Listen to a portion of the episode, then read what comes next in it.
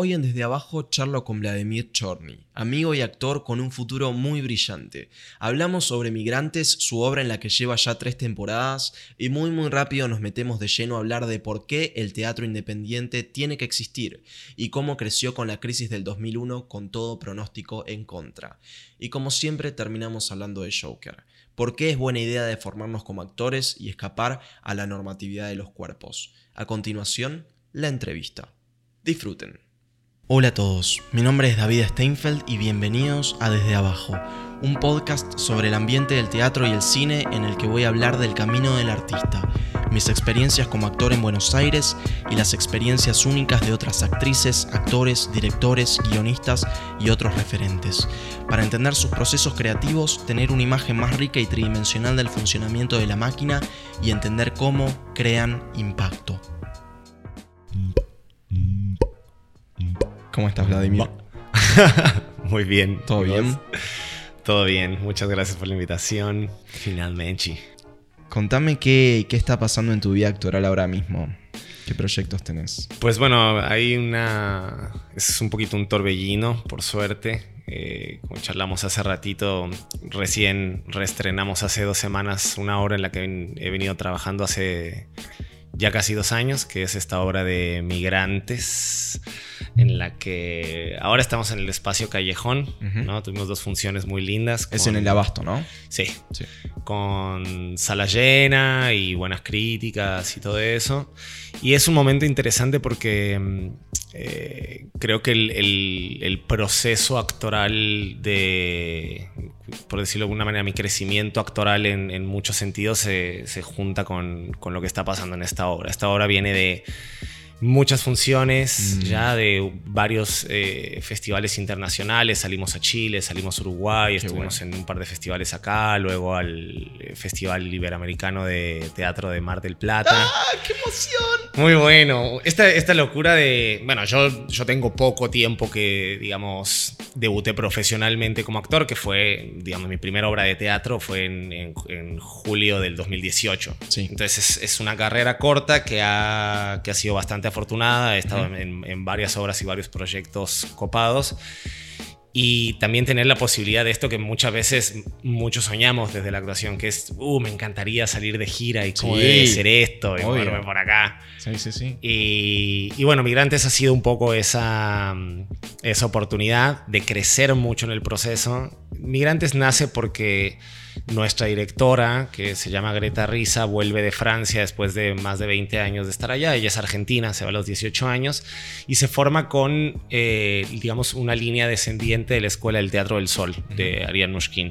Después se forma, o sea, trabaja también ¿Teatro del Sol es Cirque du Soleil? Es como el, como el Cirque du Soleil, pero la parte, una parte, digamos, como teatral que Ariane Mushkin crea en los 60 Entonces, así como el Cirque du incorpora técnicas, digamos, que uno podría arrastrar desde Occidente y incorpora muchas desde Oriente. Bueno, Ariane Mushkin hace lo mismo, trabaja mucho con eh, teatro japonés, eh, teatro de la India, incorporan, por ejemplo, mucho el trabajo de Bunraku, que es con, con los títeres, hay una cosa muy de, de danza, es, es, una cosa muy espectacular, digamos. Súper interesante. Claro, nosotros no es, no es que hagamos exactamente lo que hace Ariane Mushkin, pero sí la formación de Greta es una formación que está conectada con, con esa escuela. Después ella se formó también en, eh, con, en la escuela de Lecoq, trabajó con Chamé Buendía en, en Francia y tiene una mezcla de, de, clown, de grotesco. Es, es, un lenguaje que es un lenguaje particular de ella, pero uno lo podría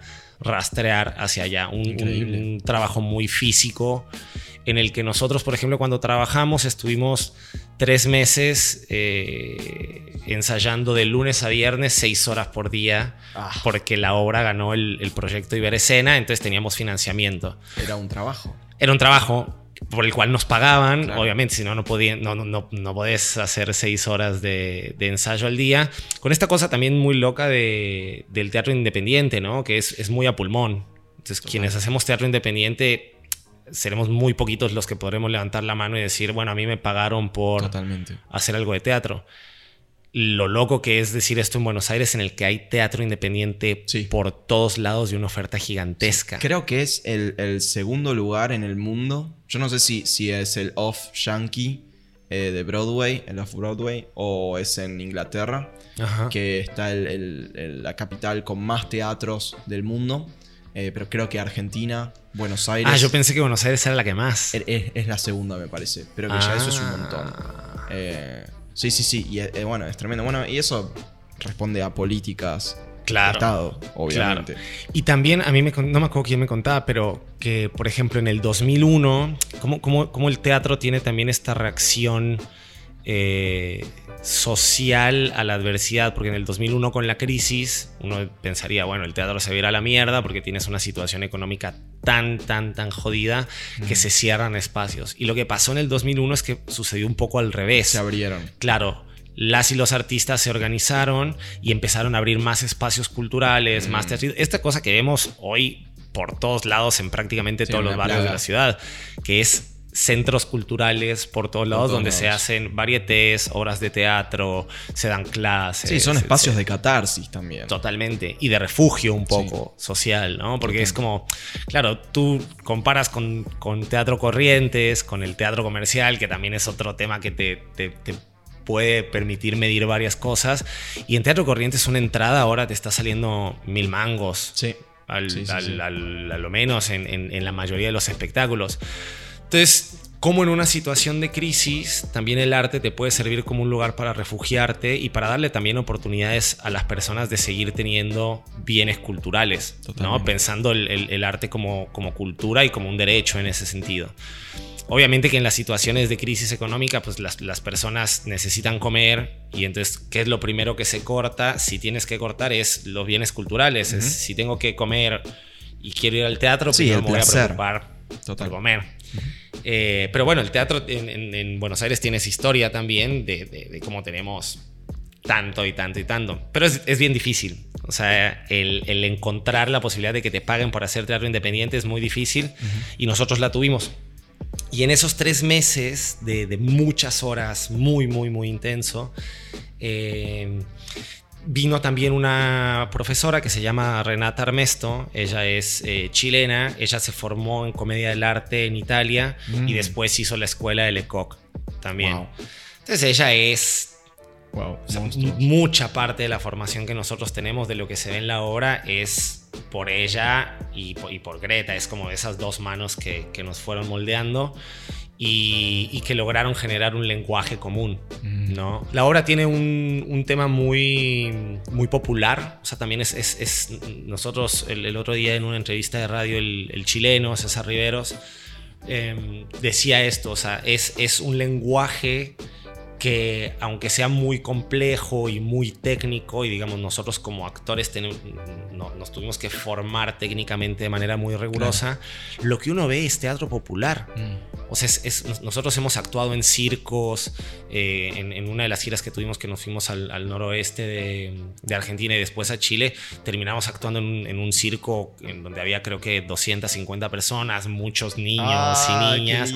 Y hay una cosa de poder hacerlo popular desde ahí, que Claro. también, de nuevo, pensando en eh, teatro independiente versus teatro comercial, no solo por ponerlos a competir, sino por lo que uno normalmente puede ver, pues es bien difícil ver en calle Corrientes un teatro popular, Totalmente. Sí. ¿no? Eh, y, este es un teatro bastante popular. Lo, hemos hecho en escuelas, lo hemos hecho en, parques, lo hemos hecho en museos. Esto que te digo de hacerlo en un circo, porque el lenguaje te lo permite, ¿no? También con estas, estas diferencias de, de las, las posibilidades de lenguajes teatrales que existen y que también Buenos Aires es una buena, una buena muestra de eso. O sea, Buenos Aires tiene un- una fuerte presencia de toda la corriente realista o naturalista, pero al mismo tiempo tienes un montón de escuelas de formación de teatro físico, de clown, de que, que te ofrecen otra cosa. Sí, sí, sí, totalmente. Contame un poco de qué se trata la técnica de Lecoq.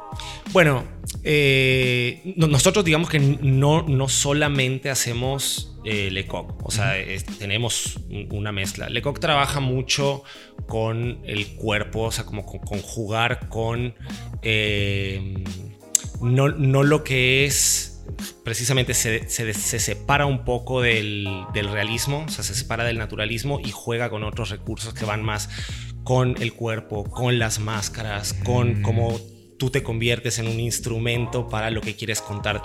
Digamos que las imágenes se construyen no desde la escenografía, sino desde lo que el actor tiene para mostrar eh, mucho los gestos. ¿Tiene algo que ver con máscara neutra? Eh, se trabaja mucho con máscaras, o sea, se, juega con máscara neutra y después el, el Lecoq también, hasta donde sé, porque digamos tampoco es que me haya formado en eso, pero se juega también o incorpora otro tipo de máscaras. Es mucho el trabajo de máscara neutra, pero también incorpora otro tipo de máscaras que es ahí donde se acerca con la comedia del arte, ¿no?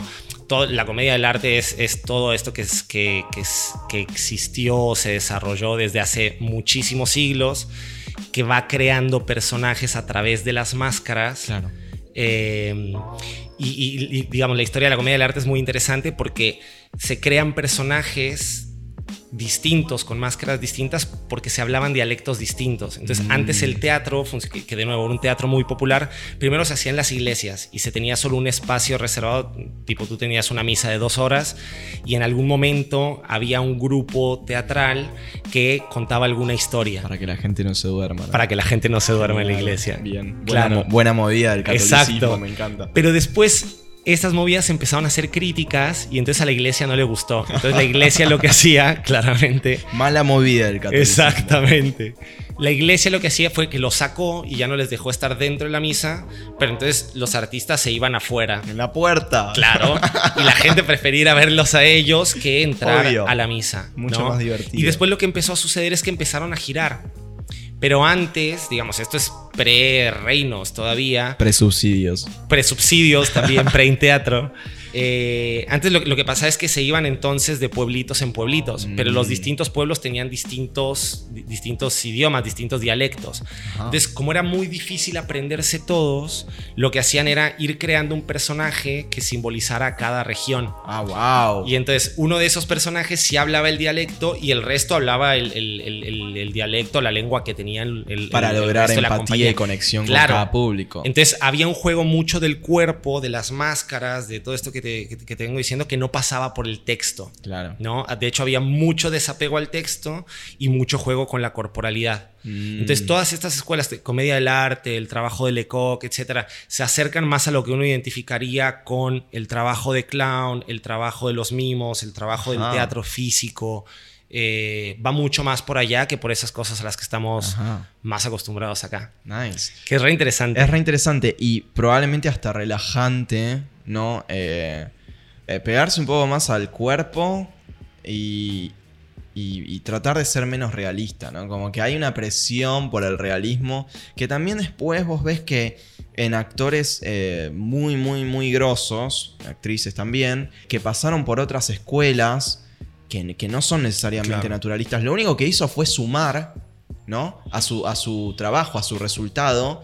Y es una mentira, me parece, que esas técnicas no terminan sumando a lo que es eh, después la cámara, ¿no? No. Porque te permite como correrte de, lo que se esperaría ver a un ser humano común y corriente. Y a veces eso es lo interesante. Claro. A veces lo interesante es ver una expresión que es. Eh, que no es cotidiana, ¿no? Un movimiento corporal que no es cotidiano. Totalmente. Eh, y eso te hace la película. Creo, por ejemplo, que un caso es Joker. Joker no existe si, si el tipo está tratando de ser lo más normal posible para que nadie se dé cuenta de que no soy un tipo normal. No. Claro. Además, y qué, qué interesante que menciones de Joker, porque eh, uno cree lo que está haciendo Joaquín Phoenix. O sea, si, si, uno ve a alguien trabajando así con su cuerpo, mm. uno diría, bueno, es que eso no es de verdad, ¿no? Esta, esta obsesión que desde el realismo y el naturalismo creo que es, está muy marcada. La búsqueda de la verdad. Claro, de la búsqueda de la verdad escénica, ¿no? no hay verdad, chicos. ¿Qué es esto de la verdad? que hasta dónde la verdad escénica es, es, es mm. algo tan así? Y por el otro lado, cómo el trabajo con el cuerpo, por más que sea algo que uno podría decir, decir, desde una visión muy conservadora, que fuera solo pro realismo, pro naturalismo, diría, no, no, es que eso es exagerado, nadie se movería así. La verdad es que lo podés hacer. Sí, no, y además me parece que también es una visión sesgadísima de- del ser humano, donde si te moves de una cultura a otra o empezás a ver un poco a, a algunas minorías, Claro. a algunas personas con algunos eh, problemas físicos y todo eso, empezás a hallar formas, eh, corporalidades completamente diferentes eh, que... Y, que reflejan también diferencias políticas y, y sociales, Por supuesto. como lo que dices. O sea, un- una, persona, una persona que no tiene la misma movilidad que la normalidad, ¿no? Poniéndolo muy entre comillas, tiene un montón de obstáculos y barreras sociales, políticas, económicas y culturales Totalmente. que el, el- la- el- el resto de la gente que está dentro de la normalidad de lo físicamente concebido no tiene. Entonces hay una cosa del trabajo con el cuerpo que también eh, refleja mucho las relaciones de poder y se puede convertir en un espacio también de disputa del poder. El otro día yo estaba... eh, está esta serie de libros que es muy muy buena que se llama Theater and, eh, es, es como teatro y, y, y después tienes como 20 libros que escribieron ensayos sobre theater and sexuality, Sí. theater and the body, theater and the mind, tal. Entonces, justo estaba leyendo el del teatro y el cuerpo. Y ahí decían, había como una reflexión sobre esto que decía, eh, a ver, así como los escenarios son espacios para reflejar o para intentar contar historias sobre la humanidad, sobre lo que sucede en lo social, sobre cómo funciona el poder, los cuerpos también son territorios de disputa de relaciones de poder, de estereotipos, de normalización, de un montón de cosas. Entonces, el trabajo físico, es decir, lo que un actor puede poner, mostrar y desde dónde lo haces, también es político Sí, es radical. en ese sentido. Entonces, ¿hasta dónde el realismo?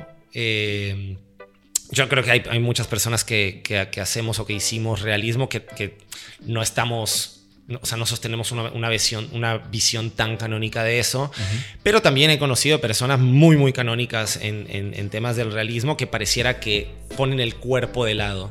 Sí, sí, sí, totalmente. Sí, es un cerebro flotando. El Sí. foco está en el texto y Sí. entonces en la narrativa y lo que los actores de manera muy natural te cuentan y, y si, si logran meter ese texto Sí. en, en- en- en- en las venas y esto que, que sea de verdad, más que en, en- en lo que los cuerpos te pueden contar y en, y en las diferencias que existen en los cuerpos, ¿no?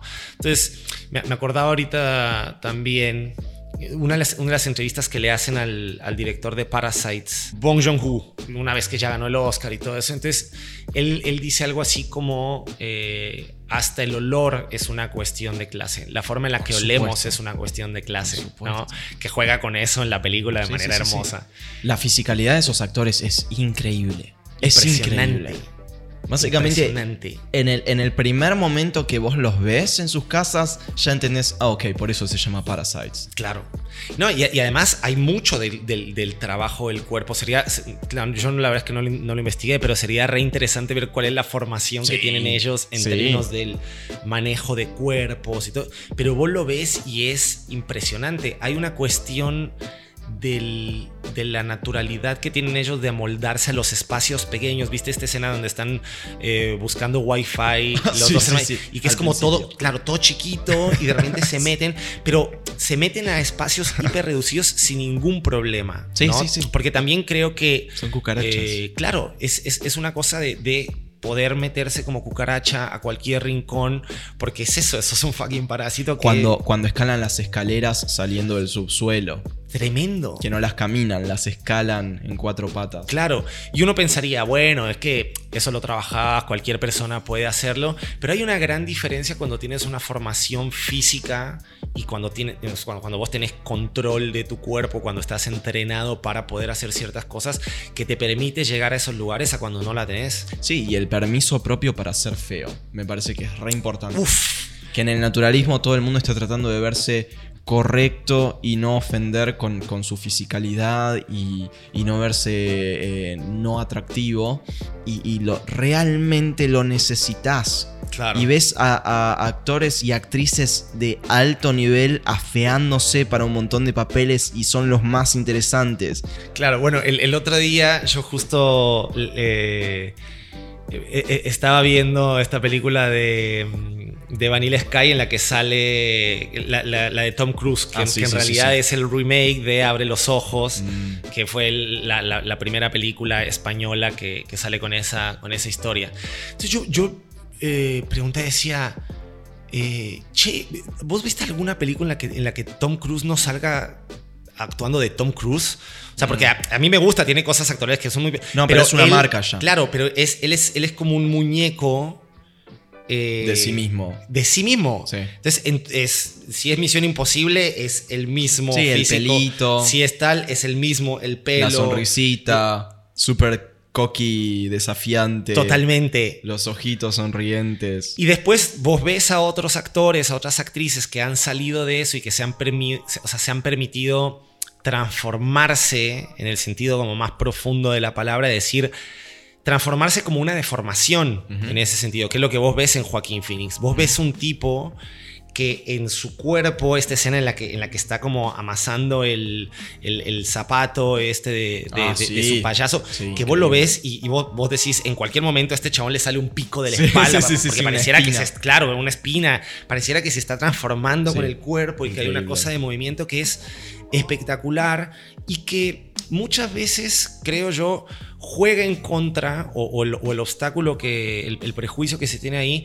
es una cuestión que, que- que choca con el ego de los actores y de las actrices. ¿no? Es como, pareciera que hay también un mito un poco eh, sobre mm, la atracción y la seducción de un actor o una actriz frente a esas cosas. Entonces vos ves actores y actrices como todos y todas lindas, ¿no? Entonces vos, vos pensás en un actor y es como, ah, claro, como va a ser algo muy, muy lindo, que muchas veces puede terminar cayendo precisamente en esta heteronorma, o que, o que es pensar la atracción de los cuerpos o los estándares de belleza desde la lógica heterosexual, occidental, etcétera, que tenemos, ¿no? Independientemente de cuál sea la orientación sexual que tenga, pero el mundo de la actuación se juega un poco bajo esos, bajo esos estándares. Yo creo que es algo que se viene arrastrando desde los primeros días de Hollywood, donde todo el mundo está tratando de hacer ingeniería inversa e imitar el resultado en vez de el, el proceso. Y el resultado sería también los lead men y lead woman, como esta gente, los protagonistas, digamos.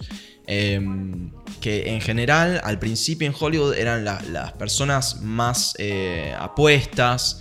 eh, y eso se viene arrastrando hasta hoy al punto de que cuando una persona decide ser actriz, actor, lo primero que hace es tratar de construir una imagen perfecta de sí misma en redes, por Claro. ejemplo. Y mostrar que eh, sí puede ser algo vendible. y miren estos abdominales, y miren este culo, y miren esta sonrisa que hago. Eh, que es algo que... Ok, no, no tengo ningún problema con eso, hasta lo he hecho, pero se vuelve eh, increíblemente difícil cuando uno se empieza a dar cuenta de que no hay más éxito por eso. Y por el momento social que estamos viviendo, a veces justamente lo que necesitamos es algo que rompa con eso. Claro. ¿no? Algo que rompa con estos paradigmas que nos oprimen a todos también, donde nos obligan eh, y nos obligamos a nosotros mismos también aceptándolos.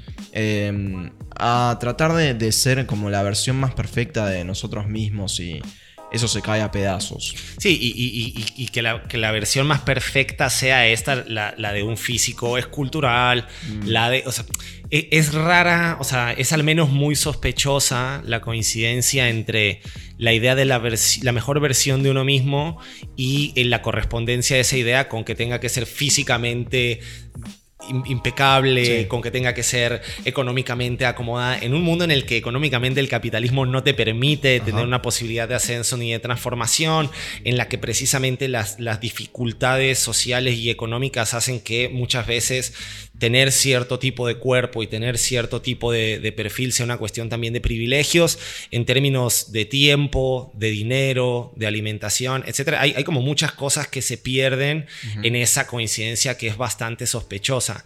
Yo me acuerdo mucho de una, mm, de una cita o una parte de- del libro de Tamara Tenenbaum, que es, que es un libro que es muy interesante, este de El fin del amor, eh, que es el libro con el que ella le, empezó a romper. No, no habla de teatro, pero habla de las relaciones, del- es, es un libro de, de- de- de feminismo eh, pop, digamos, eh, que es ella contando su historia de cómo se empezó a dar cuenta de la situación de eh, determinación o control desde la que ella nace en una familia judía eh, medio ortodoxa y cómo empieza a romper esas cadenas y a darse cuenta de, eso. Es un cuestionamiento al amor, a los vínculos, a las relaciones. Y ella dice en un momento que mm, eh, algo así como Ahora para, para, tener seguidores, haciendo una comparación entre el, entre el pasado cuando, cuando existía el ICQ, Mirk y mm, todo eso, que, era, que, era, una cuestión más de charlar, de, de, ideas, de compartir música. Entonces, si, si, nos gusta la misma música, creamos nuestros clusters y entonces somos, somos grupo. Cuando ella, y, y, ella la reflexión aquí dice es, ahora las horas que vos necesitas para ser popular, tenés que pasarlas en el gimnasio. ¿no? Entonces, si vos querés tener followers en Instagram, si vos querés, tener, si vos querés ser una actriz que tenga un, un reach eh, importante, bueno, tenés que estar re buena. Sí. Tenés que mostrar el culo, tenés que tal, que es, que es toda esta cosa de la plasticidad de que, venimos arrastrando desde hace décadas y que cada vez es más cuestionada, pero que existe. ¿no? Entonces ella decía eso que a mí me parece muy interesante porque es como, claro, vos ves cierto tipo de fotos y ves cómo la gente, cómo los públicos responden a otros tipos de fotos que tienen que ver con esto, con los culos, las tetas, lo, digamos la carne ahí bien puesta y es claramente lo que vende y es claramente lo que, lo que gusta y lo que la gente recibe. Cuando la actuación, al menos para mí, te da una posibilidad de deformidad y de, y de adaptación. O sea, hay, hay algo camaleónico, hay algo eh,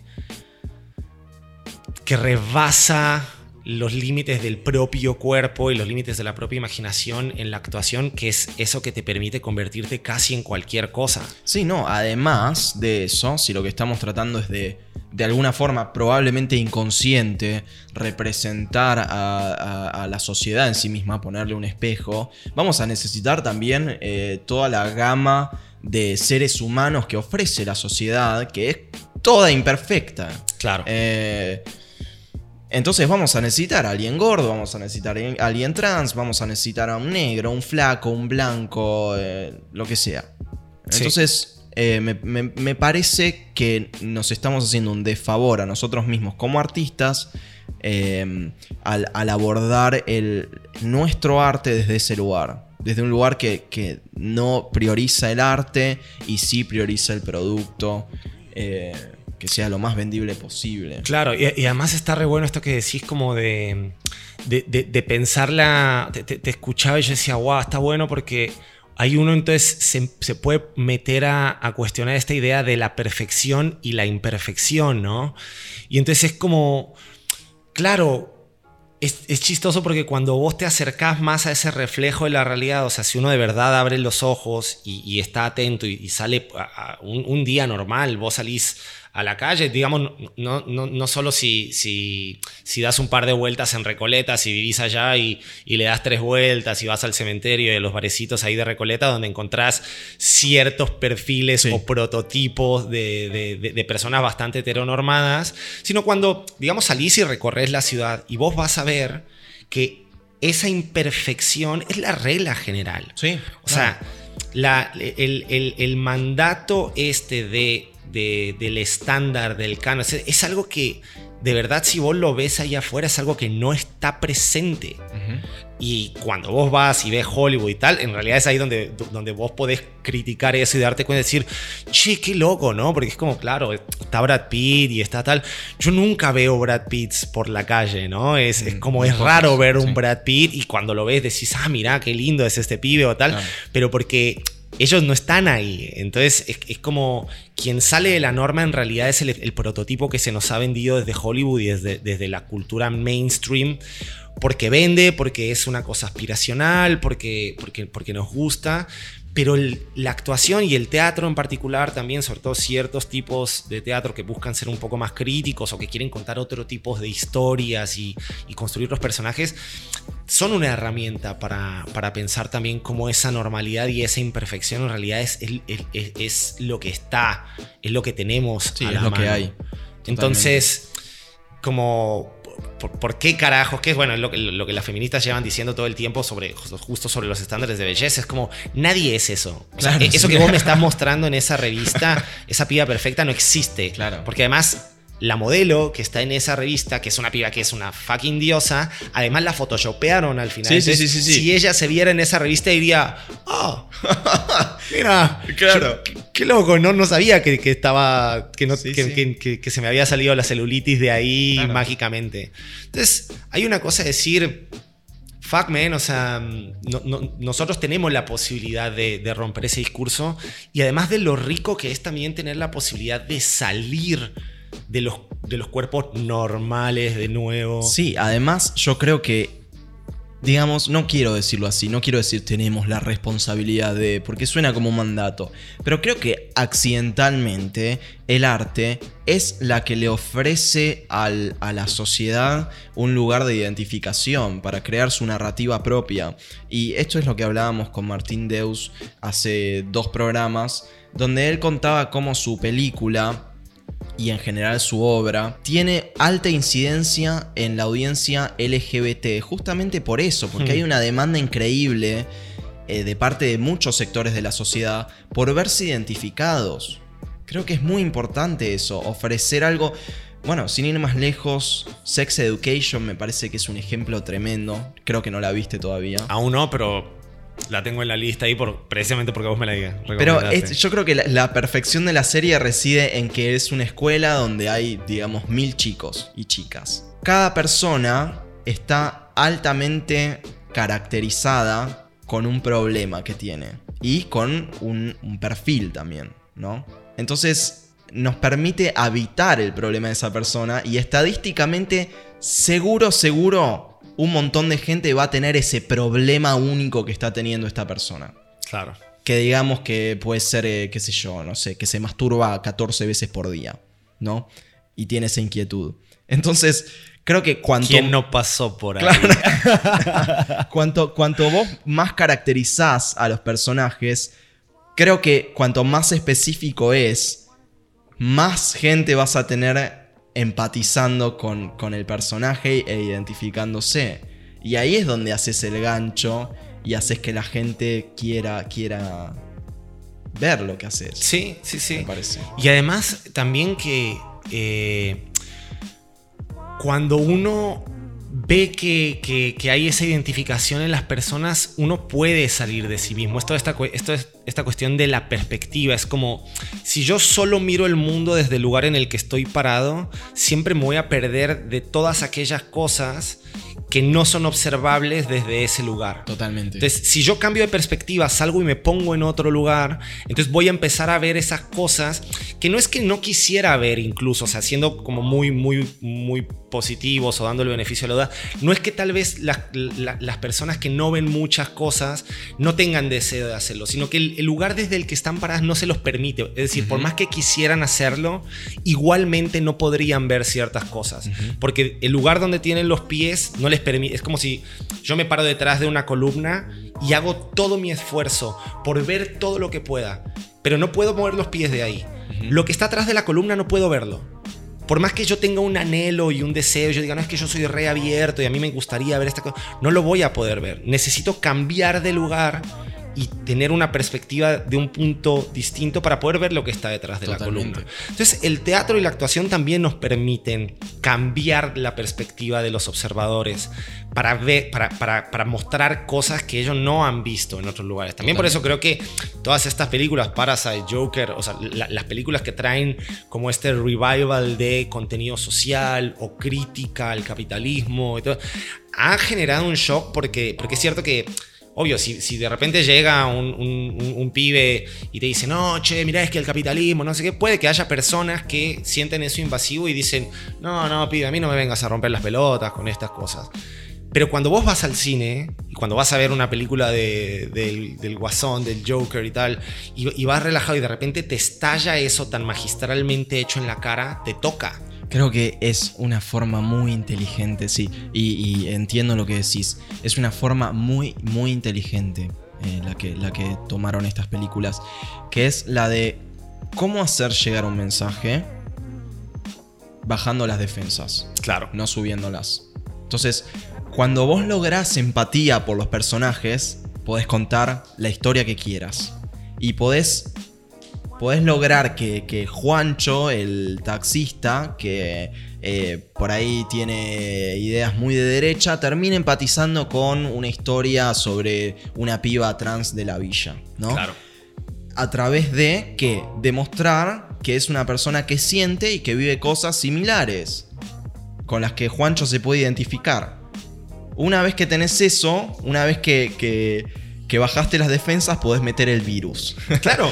El entretenimiento es un arma increíble, digamos. Increíble, boludo. Cuando lográs entretener a alguien, puedes contar lo que quieras. Cuando logras humanizar una Sí. historia, eso, por- por- justo por el canal de empatía que vos decís, abre la posibilidad de que entre y toque lugares que ningún discurso hablado, racional, panfletario, de un, eh, de- en un diario, eh, va a hacer que llegue a esas personas. Total. Y ese es el poder también del lenguaje de la actuación, del lenguaje del teatro, del lenguaje del cine. Son muy poderosos porque pueden llegar a lugares y tocar sensibilidades que otros discursos no pueden hacer.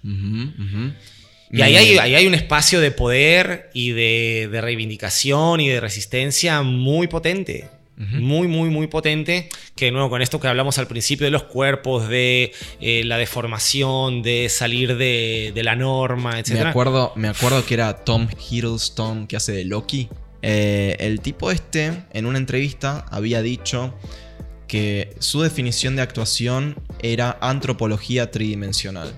Y digo, oh shit, eso tiene mucho sentido porque es lo que estamos haciendo, ¿no? Como saliendo detrás de esa columna en la que no podemos realmente por donde estamos parados ver lo que le pasa a todas Claro. las demás personas.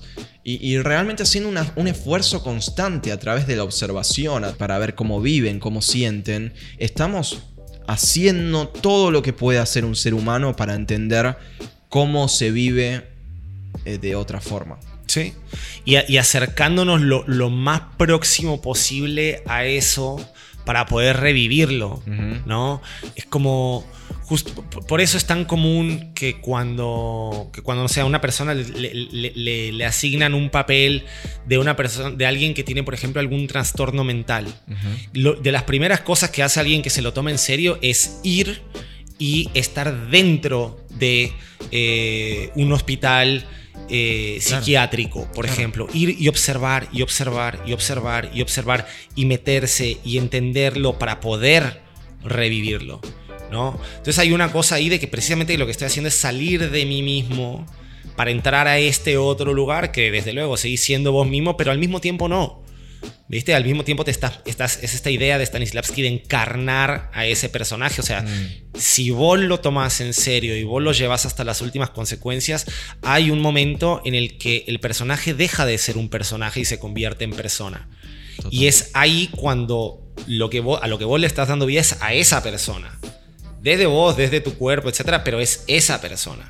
¿no? Entonces, yo me acuerdo también de una entrevista que, que le hacían a Joaquín Phoenix en la que le preguntaban qué tan difícil había sido todo este tema de la transformación física, de la bajada de peso y tal, y, y- y- y él respondía, decía, llegó un momento en el que yo estuve a punto de, como de, de- de tirar la toalla, porque yo sentía que me estaba volviendo loco. O sea, decía, y era un, un tema solo de lo de bajar de peso. Era como yo no podía comer tantas cosas. Era tal el hambre, era Ujú. tal esta cosa que a mí me hacía literalmente sentir que yo me volvía loco.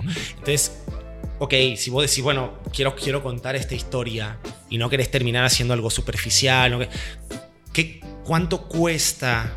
¿Cuánto desgaste físico, mental, etcétera, cuesta llegar ahí? Y bueno, el ejemplo de Joaquín Phoenix es muy bueno Cuesta todo. cuesta todo, ¿no? Porque llegar a esa sensación de decir, fa, de, de- de desesperación, de hambre, no puedo más, eh, sentía que me volvía loco, es un montón, Mm. ¿no? Entonces ahí hay una cosa también de ese compromiso actoral, de ver cuando, cuando un chabón o una piba se lo toman en serio y, deciden llegar eh, a fondo de, de- de- de esas cosas, ¿no? Que no es fácil y, y- y- y bueno, también es, es una pregunta como qué tipo de actuación queremos hacer, Totalmente. qué tipo Sí. de compromiso tenemos con la actuación, ¿Qué, qué tipo de actores y actrices eh, queremos ser en este rubro, ¿no? Eh, queremos ser Brad Pitt, que igual yo rebanco a Brad Pitt y me parece un actorazo. Yo lo rebanco. Me parece, que, me parece que igual el... Es, es, complicado el tema Brad Pitt, porque me parece que el constructo social de Brad Pitt supera a Brad Pitt. Claro. Me parece que Brad Pitt es un chabón que agarra papeles súper interesantes. Sí, sí, sí. Y que tuvo la casualidad de, bueno, tener una cara increíble y explotarla en su momento, pero que después de un tiempo empezó a hacer unos papeles que no tenían nada que ver con su fisicalidad. Totalmente. Y el resto de la gente siguió usándolo como ejemplo para definir eh, lo, más eh, superficial y, estúpido de, Hollywood. Cuando, cuando el chabón, además, a mí me parece que es un gran actor. Es un gran actor. O sea, es, tremendo actor y llega a lugares que son re difíciles de llegar y, hace papeles increíbles. Pero pensándolo en esta cosa de queremos. Incluso yo sé que la, idea es la transformación, ¿no? Eh, pero yo incluso iría un pasito más allá para pensarlo desde la deformación. ¿No? Queremos deformarnos para llegar a otros lugares o no queremos salir, no queremos meternos a ese espacio de incomodidad. Pero yo sí creo que hay una cuestión de deformación en ese sentido. Eh, y es mayormente mental. Sí, sí, es, es re mental, súper emocional. También es una cuestión de hasta dónde deformo ese lugar eh, que obviamente para, para, eso estudiamos actuación, es decir, para, para, saber hacerlo y poder hacerlo sin destruirnos, de, hacerlo desde lugares seguros, pero que desde luego pueden ser arriesgados y que, pueden ser muy jugados en eso, y, digamos, sin volverte loco o terminarte suicidando porque te metiste en un papel de un, de un loco en el que de eso te terminaste pegando un tiro, es decir, cómo lograrlo desde la actuación, para, para mí también la actuación por eso es un arte tan compleja y tan eh, interesante porque te permite llegar a esos lugares sin hacerte bosta, ¿no?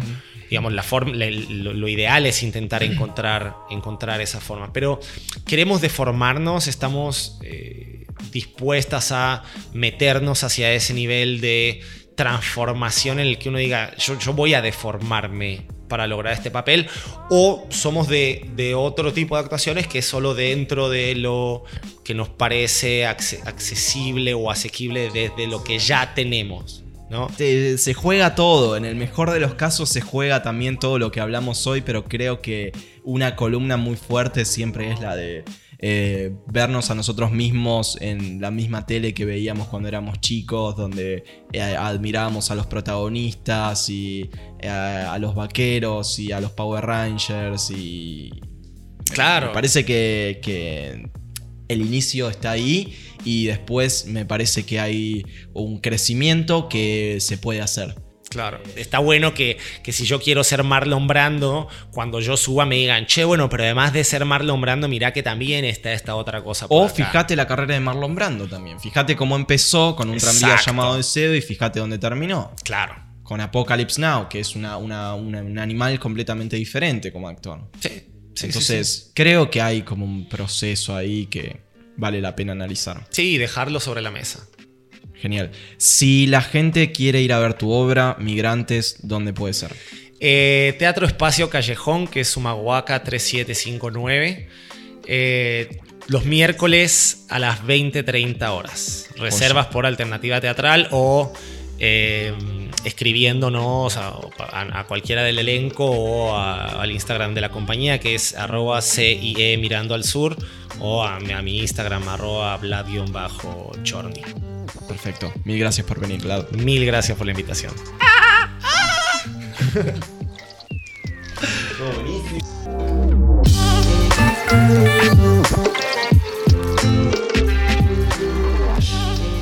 Ok, este fue el episodio de hoy. Gracias por escuchar. Si te gustó, suscríbete para escuchar los próximos.